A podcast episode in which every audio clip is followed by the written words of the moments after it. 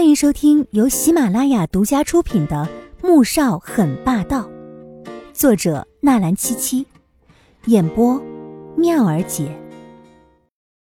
第一百九十一集。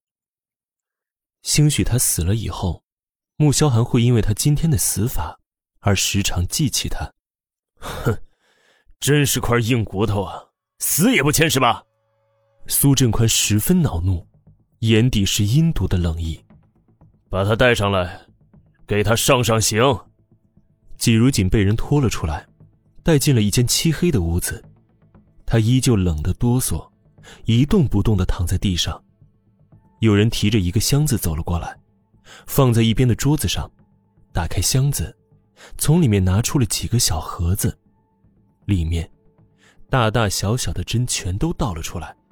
把他的衣服给我脱了，扎，扎到他同意签字为止。苏振宽冷冷的看了一眼地上几近昏厥的季如锦，眼底闪过一抹阴毒的狠辣，冷酷的下令，转身走了出去。季如锦知道自己的衣服被人脱了，他羞愤的想死，可是手脚却一点知觉也没有，连动也动不了。忽然。眼前有一道银光闪过，他看着面前的人手中捏着一把针，朝自己走了过来。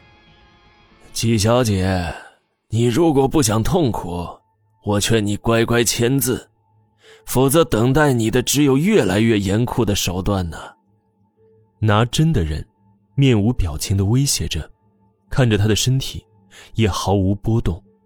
这是苏振宽专门培养的杀人机器，除了服从命令。没有一丝的感情和欲望。不，别过来！不要！季如锦看过电视中，古代那种拷问犯人时会使用的针刑，虽然他没有尝试过，可是电视中的场景让他想到，便毛骨悚然。被活活扎死，他情愿被冻死，至少，死的时候无知无觉。可是这杀人机器根本不理会他的恐惧，对他来说，只有犯人的惨叫和恐惧才会让他心中产生快感。第一根针狠狠地扎在他的腿上，季如锦啊的一声惨叫，整个人从地上弹坐起来，立即有人从四个方向冲过来，一把按住他，紧接着，针一根又一根的。扎进他的肉中，疼得他昏死过去，又再度醒来。易林调查了临江路和临江公园的监控之后，终于发现了可疑之处，立即将视频发给了穆萧寒。先生，查到了，是这一辆宝蓝色的商务车，车牌是套牌，但是把三小姐扔到公园的人里面有一个通过面部识别之后是特种部队里面的人。我现在正在查那个人所有的资料，我有一个猜测，这件事情应该不是江家干的，江市长还没有办法可以让特种部队的人为他效力。苏家，苏画看到穆萧寒时，神情十分震惊。阿寒，你来了。他欣喜的走了过去，却被穆萧寒那冷酷而锐利的目光吓了一跳。依灵，给他看。穆萧寒朝身后的易灵看了一眼，神情冰冷，毫无温度。易灵立即拿着手机过去，放在了苏画面前。这是。苏画满头雾水。阿锦昨天晚上遭人绑架了，刚才这个人，就是绑匪中的一个。特种部队雇佣兵，代号沙漠行军蚁。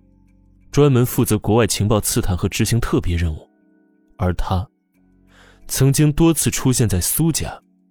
你别告诉我你不认识这个人。穆萧寒冷冷的看了一眼苏画，苏画立即明白他这话是什么意思了，不敢置信的张了张嘴：“你的意思是，我爷爷让人绑架了几小姐？阿寒，你怎么会这样想呢？爷爷他可是身居要职，怎么会做出这种知法犯法的事儿？”你一定是弄错了吧？弄错。昨天晚上，恩恩和阿锦同时被人绑走，但是早上，恩恩却在被绑架地方不到十分钟路程的公园里面醒来。你说绑匪费了那么多心思，把他们两人同时绑走，怎么马上又会放了其中一个呢？若是图财，多一个人质，也多一份赎金。然而从阿锦昨晚失踪到现在，一个索要赎款的电话也没有打来。穆萧寒的眼中充满了浓浓的嘲讽，他紧紧的捏着双拳，努力控制着心中的戾气。时间一分一秒的过去，他不知道阿锦在哪儿，是不是在受着苦。而现在，唯一的突破口就是从苏画身上下手，因为他唯一能想到苏振宽绑架阿锦的原因，只有苏画。那。那也不可能就认定是我爷爷做的这事儿。苏画伤心又愤怒，他没想到穆萧寒为了季如锦，竟然亲自上门质问，更把脏水往爷爷头上泼。是不是他做的很简单？你打个电话给他不就可以了？穆萧寒不为所动，苏画此时的伤心又算得了什么呢？